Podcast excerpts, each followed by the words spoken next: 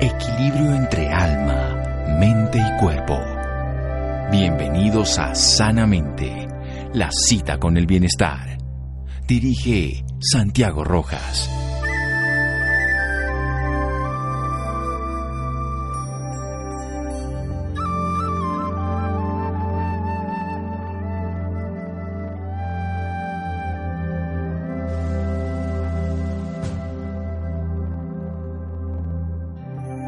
Los genes pueden que carguen la pistola, pero es la conducta humana la que aprieta el gatillo. Frank Vinicor. Buenas noches, estamos en Sanamente de Caracol Radio. Esta enfermedad es una amenaza creciente para las familias, los sistemas de salud y la sociedad. Ha ido desproporcionadamente creciente. Se trata de un proceso que no tiene cura y que además viven más de 463 millones de personas en el mundo, una población cercana a los 8 mil millones de personas. En Colombia, a pesar de las cifras que son escasas, se estima que cerca de 3 millones de personas, 2 millones 800 entre los 20 y los 79 años, tiene la enfermedad, sin embargo, se cree que hay todavía cerca de un millón que no se les ha diagnosticado. ¿De qué estamos hablando? De la diabetes.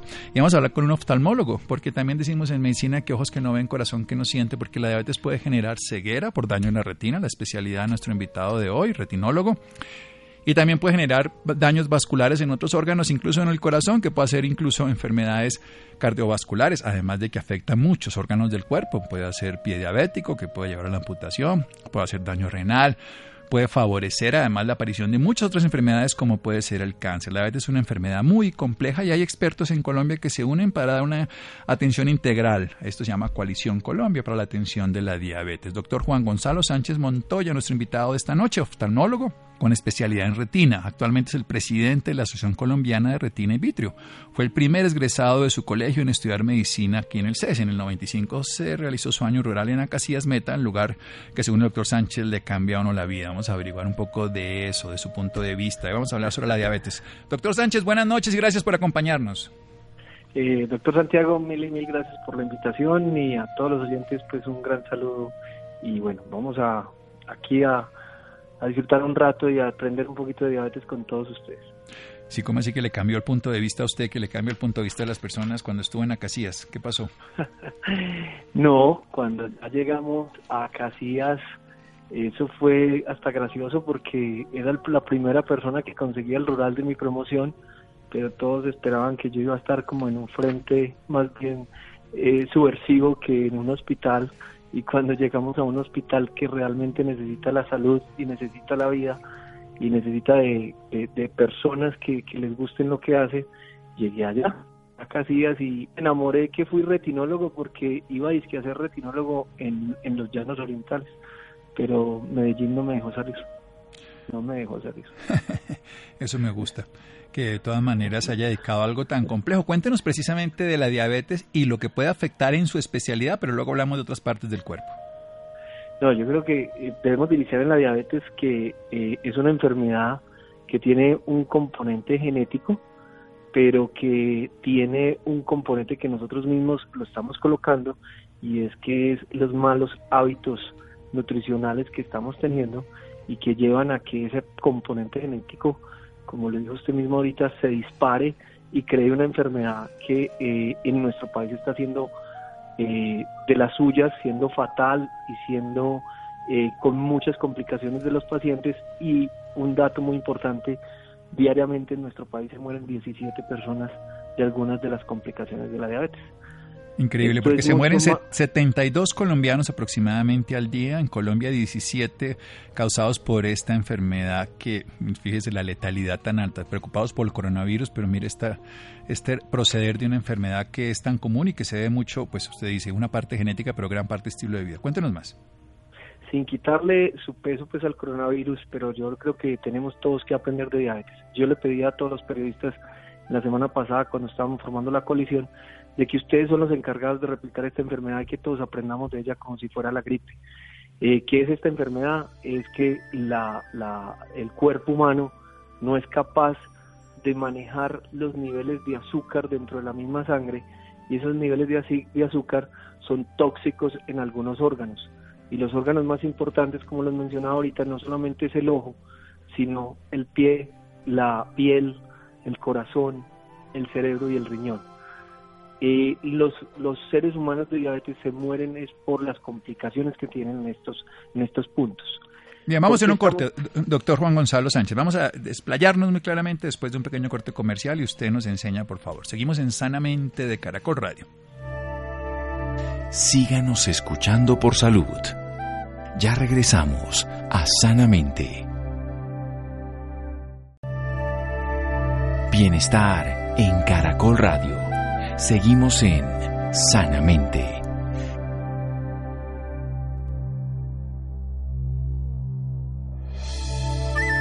Seguimos en Sanamente de Caracol Radio. Oftalmólogo especialista en retina, nuestro invitado hoy, pero es presidente de la Asociación Colombiana de Retina y Vitro y nos está haciendo una invitación maravillosa a los médicos, en este caso también a los periodistas. Me nombra periodista, yo soy médico y estoy funcionando aquí como hacen los periodistas, divulgando un conocimiento que tiene en este caso nuestro especialista, el doctor Juan Gonzalo Sánchez Montoya, Coalición Colombia para la atención de la diabetes, una enfermedad que le cobra a 17 colombianos la vida cada día. Es una enfermedad que afecta no solamente la visión, en el caso del oftalmólogo nuestro invitado, sino también el riñón, falla renal, lesiones de piel, ulceraciones, lesiones en el pie, el pie diabético que puede terminar en amputación, lesiones vasculares en todo el cuerpo, dañando por supuesto el cerebro y el corazón haciendo infarto. Los pacientes se mueren por las complicaciones. Cuéntenos ahora sí, doctor Juan Gonzalo, todo lo que usted sabe de la diabetes. Yo, yo voy a hacer un énfasis un poco en el órgano que más me compete, que es el ojo. Yo, hay un dato importante y es la segunda causa de ceguera en el mundo a los pacientes laboralmente activos. ¿Qué pasa con la diabetes? No nos damos cuenta, es una enfermedad que es silenciosa, que muchas veces no nos da unos síntomas que nos avisan por los cuales consultar y cuando ya llegamos donde nuestro médico tenemos una enfermedad que ha, sido, ha ido avanzando y dañando nuestros órganos por dentro, entre estos el ojo. Cuando ya llegamos muchos de estos pacientes ya tienen compromiso visual que afortunadamente nuestro gobierno ha hecho muchas eh, eh, acciones para tratar de manejar la enfermedad, pero todavía no son lo suficientes para poder evitar las catástrofes que tiene esta como los pacientes ciegos. Y yo hago énfasis, un paciente ciego es una familia comprometida con mínimamente una persona que pueda ayudarlo, es una sociedad que tiene que sacar dinero para poder ayudar a esa familia y ese paciente y es una economía que se va alterando por todo esto. Un paciente eh, comprometido con diabetes y con un daño de diabetes es un paciente que no puede laborar, no puede laborar, por lo tanto es una economía que se nos sigue alterando para nuestro país. Bien, usted nos eh, explica muy bien la complejidad de eso, pero vayamos más atrás, precisamente en la prevención y en su manejo. En la diabetes, todos podemos llegar a tener diabetes. Hay unas personas que tienen mayor riesgo de diabetes que son en que en sus familiares de primero, segundo, tercer grado tengan un paciente, tengan un familiar diabético porque quiere decir que en su genética tienen la posibilidad más alta de dar diabetes, lo que decimos alteración genética. Pero si alguien en su familia no tiene diabetes, también puede llegar a producir diabetes. ¿Por qué? Por el, los hábitos alimenticios más eh, usados. ¿Qué es esto? las grasas, los carbohidratos, los azúcares a libre demanda, esos postres que nos comemos, esos jugos con mucho azúcar, ese café que le echamos cucharadas y cucharadas de azúcar, la misma guapanela, todas estas cosas hacen que se altere todo el metabolismo y haya un daño de una sustancia que se llama la insulina. La insulina es aquella que puede controlar el azúcar y es, es liberada a nivel del páncreas. Pero esto es como todo, todo en exceso es un problema. Si yo intento comer y nutrirme con muchos azúcares, voy a agotar esas, eh, eh, esa, eh, eso, esos volúmenes que tengo yo en el órgano, en los organismos, en el páncreas, para producir insulina. Y las células no van a poder seguir produciendo y se van desgastando. Hay que hacer énfasis que existe una diabetes tipo 1 y una tipo 2. La tipo 1 es en personas muy jóvenes que cuando se les da diabetes casi que llevan el mismo día que inicia la diabetes, el mismo día que tiene síntomas y muchas veces terminan hospitalizados para hacer su diagnóstico. Los tipo 2 son los más peligrosos porque son mayores de 25 o 30 años, en los cuales pueden llevar 3, 4, 5 años o 5 meses o 10 meses sin hacerse un diagnóstico y este está dañando los órganos como les decía anteriormente. ¿Qué quiere decir esto? ¿Cómo prevenimos? Primero, averigüemos en nuestras familias si tenemos pacientes o tenemos familiares diabéticos. Eso nos va a ayudar a ponernos en más alerta. Segundo, haciendo unos eh, eh, unos hábitos alimenticios juiciosos y muy importante, ejercicio. El ejercicio disminuye la posibilidad que a mí me dé diabetes en la vida. ¿Qué pasa? No podemos decir soy juicioso comiendo bien, pero no hago ejercicio. Tampoco puedo decir hago ejercicio y me demando hacer unas comidas hipercalóricas y con muchos azúcares. Tenemos que hacer un buen una buena combinación de ambas y así podríamos protegernos de la diabetes. O sea, ambas cosas, si tenemos la genética tenemos ya una posibilidad mayor, si no hacemos ejercicio lo doblamos y si no tenemos unos hábitos saludables caemos definitivamente. O sea que tenemos, no podemos cambiar la genética, pero sí lo que sería el uso de nuestros genes a través del ejercicio, que nos transforma el metabolismo, en este caso nos aumenta la sensibilidad a la insulina, nos disminuye lo que se llama la resistencia, y los hábitos saludables, si le damos de comer todo el día azúcares refinados, ultraprocesados, comemos además todo el día, terminamos haciendo este tipo de proceso. Vayamos un poquito, usted decía algo fundamental que quiero resaltar. Cuando a un paciente se le diagnostica diabetes tipo 1 es porque hace los síntomas, generalmente es un niño y hace unos síntomas agudos, más, entre más pequeñito es más común el tipo 1, que además tiene a veces infecciones y la base genética, pero en el tipo 2 muchos pacientes no son sintomáticos, pasan 3, 4, 5 años, ya hay daño de los órganos y el azúcar aún se sostiene porque aún produce insulina, pero es como si compráramos dólares a 10 mil pesos y no a 3 mil tantos que vale ahora. ¿Cómo hacemos entonces para hacer ese diagnóstico oportuno para que no tengamos ya el daño cuando empezamos a diagnosticar la enfermedad? Sí, doctor Santiago, la idea es que todos tengamos en nuestra cabeza que debemos de consultar por lo menos una vez al año a buscarnos enfermedades como esta. Tenemos que hacer más una medicina preventiva que curativa. Si nosotros juiciosamente acudimos a nuestro médico de cabecera, aquella persona que le tenemos confianza, de este, esta persona mínimamente va a pedir un examen de glicemia que se llama al, al año y con este examen nos dará, si este nos da alto, da, por encima de 200, esto nos, perdón, por encima de 126, nos dará una alarma que el paciente podría estar teniendo una diabetes y así empezar un estudio mucho más profundo y hacer el diagnóstico completo. Pero yo creo que no existe otra manera de ayudarnos a esto. ¿Por qué existen en este momento en Colombia un millón de pacientes que, no, que están caminando por las calles y no tienen diabetes? Porque no hacemos una medicina preventiva y no acudimos a nuestros médicos para poder que nos eh, hagan un chequeo antes de que nos dé las enfermedades. Bien, entonces vamos a hacer un pequeño corte aquí en Sanamente de Caracol Radio. Seguimos para que hablemos y quiero que se centre usted, doctor Juan Gonzalo Sánchez Montoya, en su especialidad, que nos hable esto de los ojos, porque además que evidentemente podemos hacer fácilmente un trasplante de riñón con todo el daño que puede generar, pero no podemos trasplantar los ojos, salvo la córnea, pero en este caso es un daño a la retina que no se puede solucionar tan fácilmente. Vamos a hacer un pequeño corte aquí en Sanamente de Caracol Radio. Síganos escuchando por salud. Ya regresamos a Sanamente.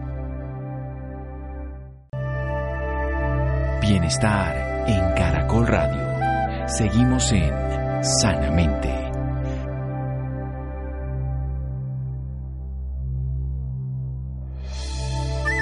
Seguimos en Sanamente de Caracol Radio. Coalición Colombia, una invitación para la atención integral de los especialistas en diabetes. Hay muchas asociaciones que se han unido y tenemos a uno de sus voceros, el doctor Juan Gonzalo Sánchez Montoya, oftalmólogo especialista en retina, actualmente presidente de la Asociación Colombiana de Retina y Vitro. Nos está hablando de la diabetes, el tipo 1, que es más, es más común en los niños, es una enfermedad infantil que tiene evidentemente una destrucción de las células productoras de insulina, el tipo 2 que se debe generalmente a que hay una resistencia a la insulina porque la usamos en exceso, porque consumimos inadecuadamente comida alta en carbohidratos, refinados, sobre todo azúcares en exceso, porque hacemos menos ejercicio y obviamente si hay una base genética, pero sobre todo el sobrepeso y la obesidad lo van a favorecer.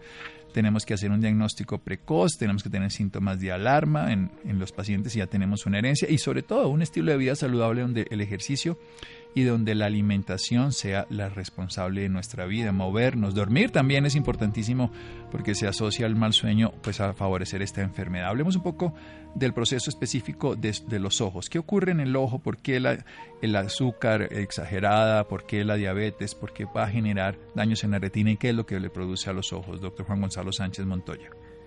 Santiago, lo que sucede es que el ojo tiene una, eh, una de sus partes que se llama, como bien mencionaba, la retina, La retina está llena de unos vasos que se llaman venas y arterias y el aumento del azúcar va haciendo que estos vasos y arterias sean muy permeables y fácilmente pueda filtrar lo que lleva adentro.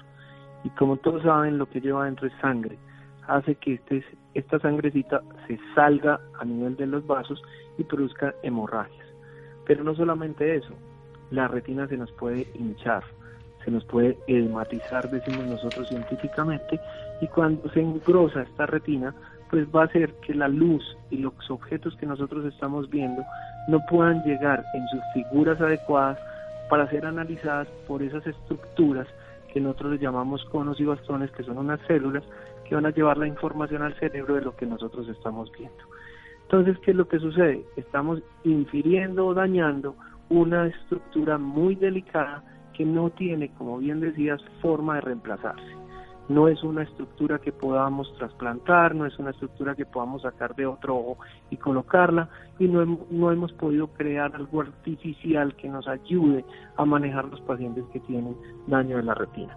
Afortunadamente al inicio de de la, de la, de la diabetes hay un daño leve, que no produce mucho daño de lo que es la visión.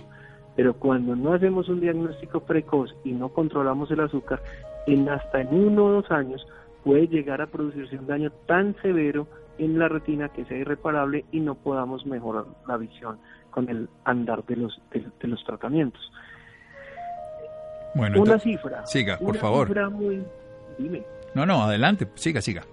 Una cifra muy importante. De 100 diabéticos, el 30% ya tienen un compromiso en los ojos. De esos 30 pacientes, el 30% van a tener un compromiso que compromete la visión y disminuye la capacidad de ver. Quiere decir que de 100 diabéticos, 10 pacientes diabéticos ya tienen un daño visual que es importante. Un daño que es absolutamente prevenible si todos los pacientes que tienen diabetes van y consultan donde su médico y le hacen un diagnóstico y le hacen una evaluación con la dilatación de la pupila para hacer un análisis adecuado de la retina. Yo hago un llamado que hay que consultar a, mínimamente al oftalmólogo, no solamente al optómetra que nos va a cambiar las gafas, que son muy buenos en nuestro país, hacen sus cosas muy bien, pero también hay que ir donde el oftalmólogo. Y si yo soy diabético, debo de consultar a un oftalmólogo ojalá al retinólogo, que es el que más capacidad tiene para poder hacer el análisis de la retina. Bien, recordemos esto que es muy importante, la retina, que además es la parte del sistema nervioso, es un órgano nervioso que va a llevar los impulsos, el ojo es una lente que va a hacer que nosotros llevemos la información, que va a ir directamente a una zona del cerebro, una zona occipital, donde es que estamos observando, realmente nos estamos viendo, y esta circulación se puede llegar a producir extravasación, salir es la sangre que están en esos vasitos por el daño que se hace en los vasos, en lo que la diabetes es una enfermedad que además del aumento del azúcar cursa con trastornos del sistema nervioso y del sistema circulatorio, o sea que va a haber neuropatías, daños neurológicos y daños vasculares. En este caso además se hincha y se dañan los órganos que nos los, los pequeños pedacitos que podemos ver, para decirlo de esa manera, los conos que nos permiten esa visión puntual y los bastones, esa visión periférica que nos da la capacidad de ver. Pero lo, lo que está diciendo, de 100 pacientes, 30% afecta a los ojos y de esos 10 van a dañar la visión. Imagínense en un grupo más o menos de 4 millones de colombianos o más, porque no sabemos la cifra exacta, sumando los 2 millones y tanto y, los, y el millón de colombianos, casi el 10% de la población con diabetes, que en este caso de ese tendríamos unos 400 mil con una ceguera o una lesión de la retina. ¿Y cómo se puede hacer? Pues un diagnóstico de la enfermedad con un tratamiento y una, un estilo de vida, porque esto no solo es medicamentos, es básicamente estilo de vida con ejercicio, con sueño, con comida saludable, comida real y con una visión del oftalmólogo de lo que sería la parte de la retina. Además, por lo que nos está diciendo que los daños que se hacen al principio son reversibles, los daños que se hacen después no lo son. No tenemos un instrumento para cambiar la retina, no tenemos un ojo biónico en este momento que se cambie, como podemos tener manos biónicas, como tenemos reemplazo del riñón externo a través de la diálisis o interno a través del trasplante. O sea que los ojos son irrecuperables. Contémonos un poco más de ¿Cómo funciona la visión? Cuéntenos un poco, esa es su especialidad. Yo eh, cuando voy a hablar de un ojo eh, de esta manera, yo siempre hago una analogía con una cámara fotográfica. El ojo es, háganse de cuenta, una cámara fotográfica en la cual hay tres em, eh, partes importantes. La primera, un lente, la segunda es como una caja y la tercera es una película que es donde va a quedar grabada esa foto o esa fotografía. El lente es lo que nosotros llamamos cristalino, la caja es el resto de estructuras, pero la película es la retina.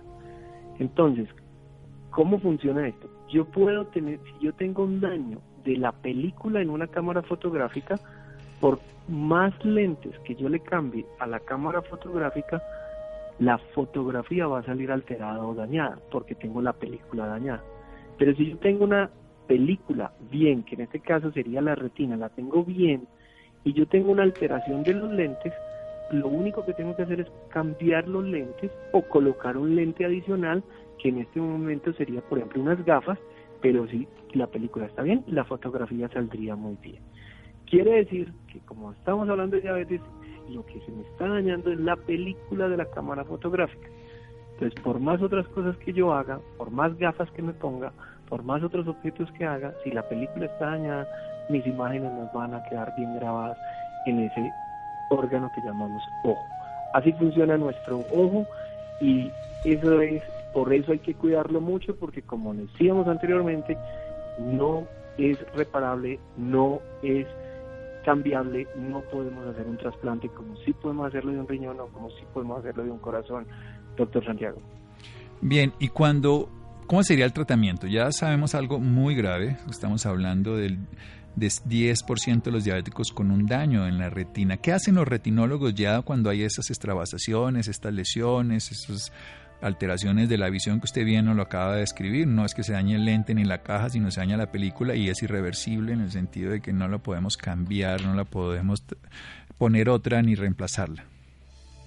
Entonces, todo lo primero que nosotros hacemos cuando llega un paciente ya con una retinopatía diabética es hacer una clasificación en la misma clasificación, si son muy leves, podemos hacer una observación en el tiempo y lo más importante y en qué se basa nuestro tratamiento es que el paciente pueda controlar sus niveles de glicemia con los tratamientos adecuados que haya ordenado el, el diabetólogo o el internista o el médico general con su insulina o con sus eh, medicamentos orales como es la metformina, en, que es una de las más conocidas.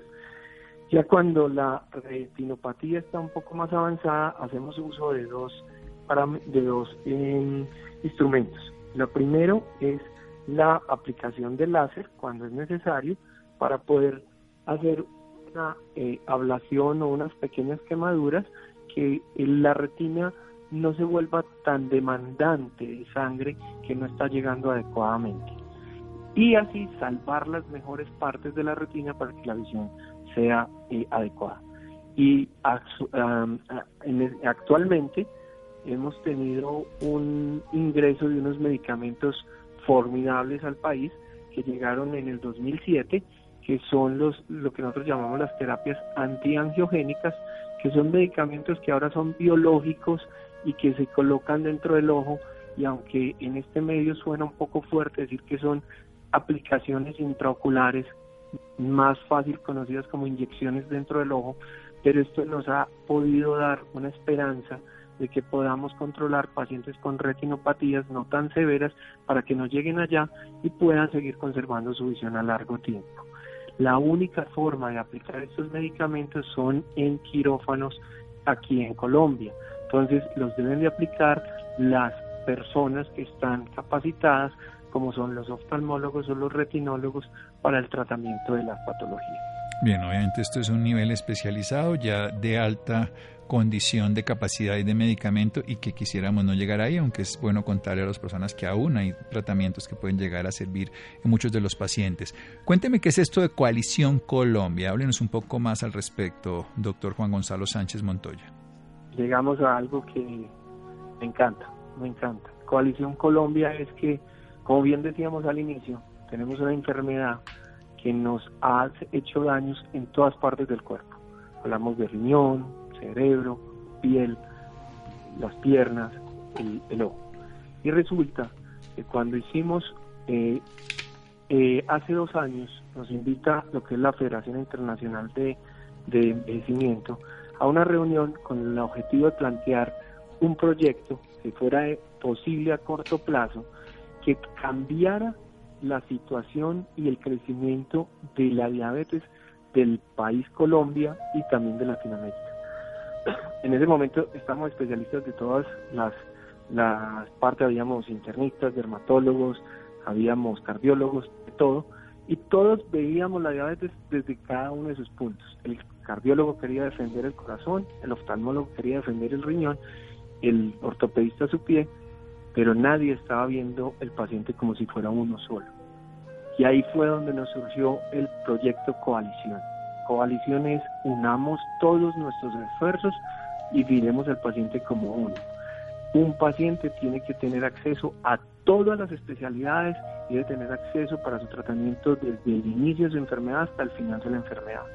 Cuando hicimos coalición en Bogotá, nuestro grupo reunió a todos los presidentes de las grandes sociedades de medicina, la de cardiología, la de obesidad, la de nutrición, estamos integrando a los de los médicos generales, queremos integrar a las de a, a, todos, todos que tengan que ver con lo que sea con diabetes y además gobierno. Tenemos el guiño de la, de la Panamericana de, de, de la Salud. Queremos llegar hasta la OMS, tenemos los guiños de la industria porque todos tenemos que trabajar para poder sacar la diabetes adelante, porque esto es una epidemia. Cuando tú decías ahorita, setenta y pico de pacientes mueren al día, pero 17 son de la diabetes, tenemos que evitar que los pacientes, nuestros colombianos, que son laboralmente activos, mueran rápidamente porque los necesitamos para sacar esta empresa que se llama Colombia adelante. Ese es nuestro proyecto. Tuvimos una aceptación espectacular ahorita la semana pasada en Bogotá. Estamos muy felices de poder lograrlo. El gobierno está muy animado porque tenemos claro que el gobierno ha hecho unos esfuerzos bastante grandes para tratar la salud. Yo soy una persona que soy amante de sistema de salud de Colombia, pero nos falta. Pero yo sé que el gobierno solo no puede. Necesitamos nosotros con las entidades científicas, y las otras, la industria y todo, ponernos los zapatos para salir adelante y sacar al paciente diabético adelante como si fuera uno solo. Bien, entonces, que las personas interesadas en conocer más de Coalición Colombia y de que se ha visto el paciente de una manera integral, recordemos que esta enfermedad puede afectar los ojos, el riñón, la piel, el pie mismo, el corazón, el cerebro y todo lo que tiene que ver con vascularización y con sistema nervioso, o sea, todo el cuerpo. Sí, así será Santiago. La idea es que se puedan, si, si desean, se podrían comunicar. Eh, dentro de poco les estaremos dando el link de nuestra página. En este momento lo que se hizo el esfuerzo fue para que todos se comprometieran a formarlo. Entonces todavía nos falta un mesecito más o menos para poder yo darle a ustedes la página web, el teléfono donde puedan acceder a todo esto y donde podamos controlar. Pero en este momento por fin se hizo la primera etapa y en la segunda etapa, Santiago, estarás completamente invitado a participar porque necesitamos a todos los eh, periodistas que nos puedan replicar toda esta información. Sí, lo importante es que todos estemos comprometidos. Es un problema de todos, es un problema que está llegando a más del 10% de la población y si por ejemplo, en este caso de ese 10%, el 1% termina siendo ciego y termina generando un daño colateral en todo, un proceso no solamente familiar, sino laboral, social, económico. Una persona que se enferma además contribuye negativamente dentro de un sistema mayor a los recursos que son de todos. Es un proceso que a todos nos compete, que a todos nos interesa la alimentación con comida, con más frutas, más verduras, pero muchísima menos comida y ojalá no ultraprocesados, alimentos eh, llenos de sales y de procesamiento que generan más fácilmente inflamación y que favorecen en últimas este proceso. Doctor Juan Gonzalo Sánchez, ¿dónde lo pueden ubicar a usted ya como retinólogo en la ciudad de Medellín? Sus datos personales. Mis datos personales es que yo eh, tengo mi consultorio en la Clínica Oftalmológica de Antioquia, en la cual se pueden comunicar al 235-58-88, extensión 101, y también Eh, aquí tenemos un centro de investigación que se llama el Instituto Nacional de Investigación en Oftalmología, el cual se dedica a tratar de sacar investigaciones en pro de mejorar estas enfermedades como es lo, que es la diabetes. Clínica Oftalmológica de Antioquia, voy a repetirlo, 235-5588, lo copié bien, extensión 101, ah bueno, está bien. Muy bien. Bueno, doctor Juan Gonzalo Sánchez, muchísimas gracias. Bueno, doctor Santiago, a usted y a todos los oyentes, muchas gracias. Esperamos que todos tengan en el corazón en este momento la coalición, lo que se viene y cada uno de ustedes, mire que de alrededor tiene un familiar diabético, apoyen lo que cada uno de ellos lo necesita. Mil y mil gracias. Bueno, Coalición Colombia, un movimiento para que todos entendamos la atención que necesita el paciente con diabetes, sobre todo también la prevención y el diagnóstico oportuno para los manejos específicos. Y ya el doctor Juan Gonzalo Sánchez Montoya, vocero, los interesados particularmente en la ciudad de Medellín, Antioquia, la clínica oftalmológica de Antioquia 235-5588, extensión 101. Seguimos en Sanamente de Caracol Radio. Síganos escuchando por salud. Ya regresamos a Sanamente. Bienestar en Caracol Radio. Seguimos en Sanamente.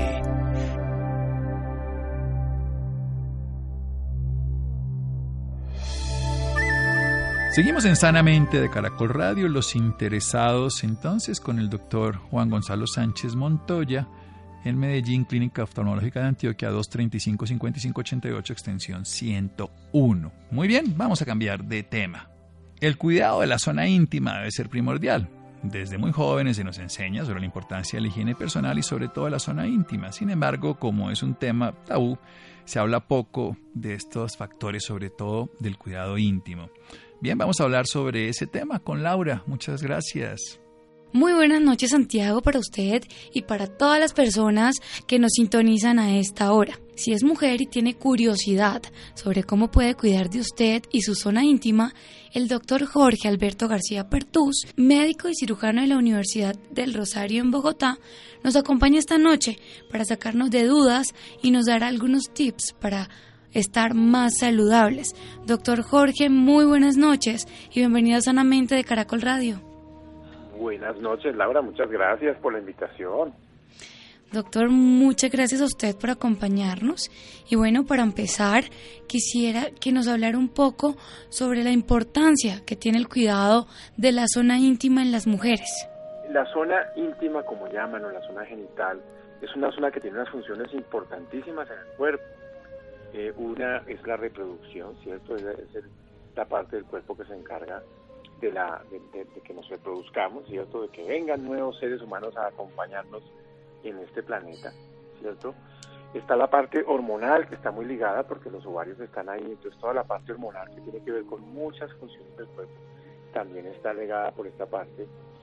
Y está la sexualidad, y aunque la sexualidad tradicionalmente ha tenido mucho tabú, es parte integral de cada uno de nosotros, de cada ser humano, y es parte de nuestras vidas, de nuestra relaciones humanas y nuestras relaciones de pareja. Entonces la sexualidad es supremamente importante, todas son supremamente importantes. Entonces esa zona tiene muchas funciones muy importantes y hay que cuidarla, así como cuidamos cualquier otra parte del cuerpo. Doctor, ¿y usted cómo recomienda que sean estos cuidados? Bueno, entonces, si vamos de lo elemental, en el aseo, por ejemplo, hay cosas que pasan que son un poquito contradictorias, es decir, todos somos, o la gran mayoría somos un poquito eh, prevenidos, por llamarlo de alguna manera, cuando vamos a un baño público. Y yo le digo a mis pacientes que con las manos ellas cogen muchas cosas, como todos cogemos muchas cosas, manipulamos billetes, monedas, llaves, las chapas de las puertas, los pasamanos de las escaleras, no solo de nuestras casas, sino de lugares públicos como un centro comercial, es decir, cogemos y manipulamos muchas cosas con las manos y a nosotros muy rara vez, que yo creería, yo poco conozco, poco he visto personas con infecciones en las manos o con llagas o con pus, ¿cierto? A pesar de que manipulamos todas esas cosas. ¿Y por qué? Porque tenemos un órgano maravilloso que se llama piel. Y yo le digo a mis pacientes, pues, quiero darles una noticia, en las nalgas también tenemos piel, nos podemos sentar en un baño público y no nos va a pasar nada ¿sí? ¿Por qué insisto en eso? Por varias razones. La primera, porque es malo no sentarse. O sea, el cuerpo necesita estar cómodo para poder eh, hacer pues, necesidades, orinar, por ejemplo, ¿cierto? Entonces es importante que las señoras se sienten bien en la taza y en vez de hacer equilibrio, que es lo más común, ¿sí? No se van a infectar. Si para sentir más tranqui sentirse más tranquilas quieren pues limpiar la taza, si se un baño público, o colocar papelitos o alguna cosa para protegerse, lo pueden hacer, pero que se requiera, no, no va a pasar nada eh, con, con sentarse. Más importante que eso es lavarse las manos antes de entrar al baño, porque al lavarnos las manos, con las manos que vamos a manipular nuestra zona genital, pues disminuimos el riesgo de alguna infección. O sea, tiene más riesgo de infectarse una señora que después de coger monedas, el pasamanos, todas esas cosas que mencionamos, con esas mismas manos se seca. Pues mira, yo normalmente cuando entro al baño en un centro comercial y observo la gente, muchos no se lavan las manos y los que se las lavan se las lavan después, no antes. El lavado de manos antes es para cuidar nuestro cuerpo, es para nosotros mismos, hombres y mujeres, ¿cierto? Porque ambos manipulamos nuestros genitales con las manos. Entonces, el, lavado de antes es para nosotros, el lavado de después es una, un acto de cortesía con los demás, para salir con las manos limpias del baño, ¿cierto? Entonces hay que lavárselas antes y después. Pero el de antes, que, que no lo acostumbramos casi, es supremamente importante para nuestra higiene íntima, para nuestro aseo, para el riesgo de infecciones y de cosas. ¿De acuerdo? Entonces, esas son como medidas. La otra medida es no aguantar, que las señoras por esa misma miedo a, a usar baños públicos se aguantan las ganas de orinar. Y yo siempre les hago la analogía con un globo de esos de fiesta. Cuando uno infla un globo de fiesta y lo vuelve a desinflar, el globo no queda igual, queda como estiradito, ¿cierto? La vejiga es como un globo. Y si uno aguanta mucho, uno sobredistiende, estira además la vejiga y pues de alguna manera le va a pasar lo del globo. Eso no lo va a sentir la señora inmediatamente, ni a los pocos meses, ni de pronto ni a los pocos años, pero de pronto puede tener algún efecto en su vejez. Entonces es muy importante cuidar la vejiga y no aguantarse, debe orinar más o menos cada dos, máximo tres horas, independientemente de si no esté en la casa o esté en la calle. Muy importante saberlo, doctor. Entonces, esos son como cositas. La otra parte es el piso pélvico. El piso pélvico es la zona inferior que sostiene todo lo que tenemos en, en la barriga, en el abdomen. ¿sí? Nosotros fuimos diseñados evolutivamente para caminar en cuatro patas, porque según la evolución provenimos de cuadrúpedos. Entonces, por eso en el abdomen tenemos unos músculos fuertes para sostener todo si estuviéramos en cuatro patas, que son las barras esas de chocolate que muestran los modelos en, en las fotos, ¿cierto? Eh, esa es una musculatura que se diseñó por la evolución para sostener lo que tenemos en el abdomen. Cuando el ser humano decide caminar en dos piernas, todo ese peso se va para la entrepierna y empuja todo hacia abajo. Entonces las señoras especialmente, con el paso de los años, los embarazos, los partos, empiezan a hacer una cosa que los médicos llamamos prolapsos, que es que el útero, la vejiga, el recto, es decir, los órganos que están más abajo, empiezan como a salirse por la vagina. Eso es lo que llamamos los médicos prolapsos. Y esos prolapsos empiezan a producir síntomas como la sensación de una bola saliéndose por allá, perdónenme como lo expreso, pero es para que me entiendan, ¿sí? O a veces pueden producir otros síntomas como incontinencia urinaria, que a la señora se le sale la orina al toser, al reírse, al hacer fuerza, a, algunas un poquito, a otras mucho, volviéndose más severa y más intolerable, ¿cierto? Entonces todas esas cosas suceden porque nuestro piso pélvico, el que sostiene todo, se va afectando con el paso el tiempo, de los embarazos y de los partos, de todas esas circunstancias.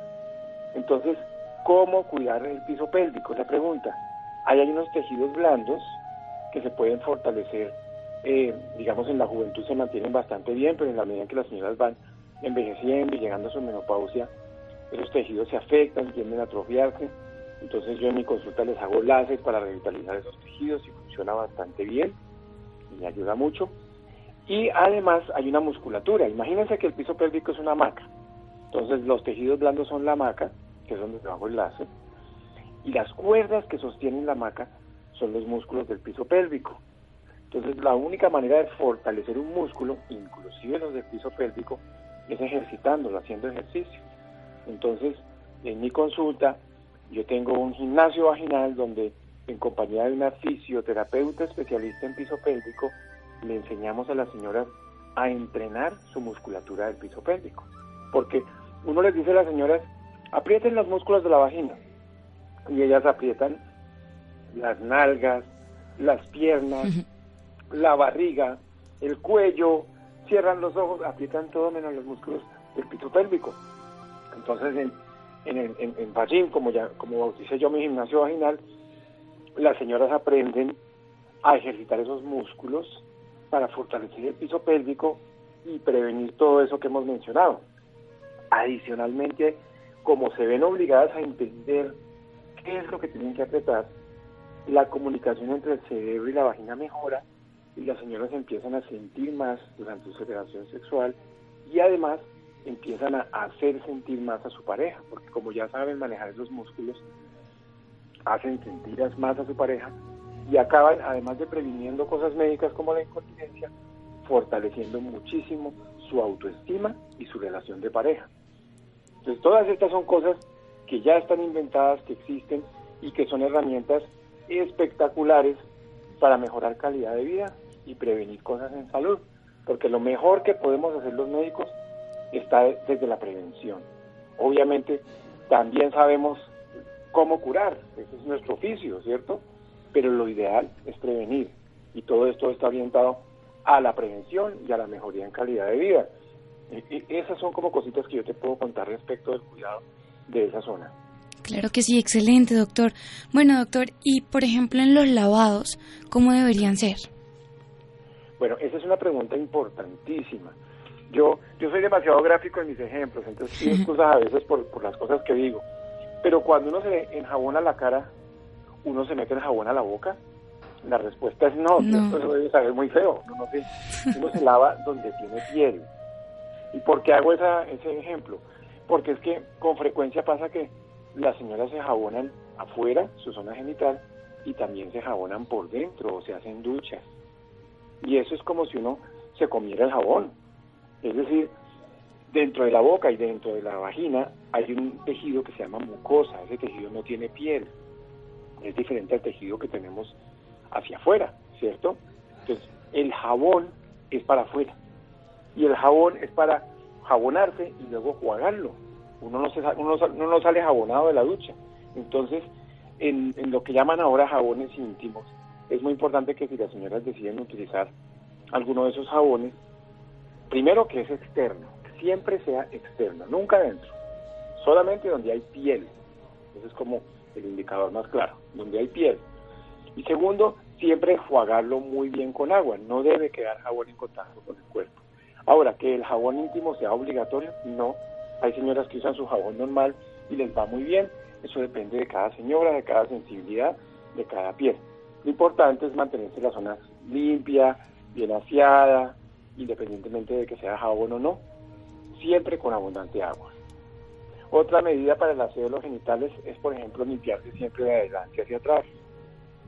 Sí, porque pues como en atrás está el ano, si las señoras se limpian de atrás hacia adelante, pues se pueden traer lo que haya en el ano hacia la vagina y pues la contamina, aumenta el riesgo de, de infecciones. Entonces, siempre hay que limpiarse de adelante hacia atrás. La ropa interior que mejor funciona para esa zona es la ropa de algodón, porque el algodón es una fibra natural, porque seca más rápido la humedad porque es más fresco, permite mejor el paso del aire. Entonces en esa zona el, algodón es el material que mejor se comporta en esa zona. Los panties que mejor funcionan, entre más grandecitos, mejores. Porque ahora las señoras se quejan mucho de que se manchan ahí. Entre más grande el panty, menos fricción, eh, entre más cariñoso el material, como el algodón, menos fricción y todas esas cosas no solamente ayudan a que la zona esté menos húmeda y haya menos infecciones, sino también a que se manchen menos. Ok, doctor, perfecto. Bueno, y ya para finalizar, a mí me encantaría seguir hablando con usted sobre este tema tan importante, pero se nos acaba el tiempo. ¿Qué consejo, qué tips le da a todas las mujeres sobre estos cuidados? Pues lo primero es que ojalá le enseñen a sus hijas todo esto que acabamos de hablar. Estos, estos cuidados no solamente son para, para que las mujeres los empiecen a practicar, sino que además los transmitan a sus hijas. Es decir, son, son costumbres que se deben eh, iniciar desde, desde que las niñas son capaces de hacerse ellas mismas el aseo, entrar solitas al baño. Entonces, yo creería que el mayor consejo sería ese, que todas estas cosas que hemos estado hablando, de ojalá pantis de algodón, de limpiarse adelante hacia atrás, de sentarse en el sanitario y acabar con el tabú de que no se pueden sentar o que tienen que hacer equilibrio o aguantar, todas estas cosas transmitirlas a las, a las generaciones que vienen para que quede atrás esa historia de estas costumbres que, que son mitos con los que tenemos que acabar para ofrecer mejor calidad a las señoras, a las mujeres.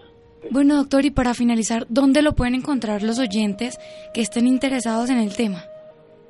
Bueno, mi, en mi página web que es www.jorgealbertogarcia.com, en mi Instagram que es Jorge García MD, eh, o en mi WhatsApp que es mi celular que es el 315 34 67 222. Esos son como mis números de, de contacto eh, para quien quiera pues eh, contactarme o asistir a la consulta. Perfecto, doctor. Muchísimas gracias. No, a ti Laura un abrazo y a todos tus oyentes una espectacular noche. Bueno, Laura, muy importante. La parte más importante del ser humano es uno mismo y el cuidado de su zona íntima pues tiene que ver con nuestra propia autovaloración. Muy bien, bienvenido otra vez Juan José. Muchas gracias a Iván, a Ricardo Bedoya a Rodríguez. Quédense con una voz en el camino con Ley Martín. Caracol piensa en ti. Buenas noches.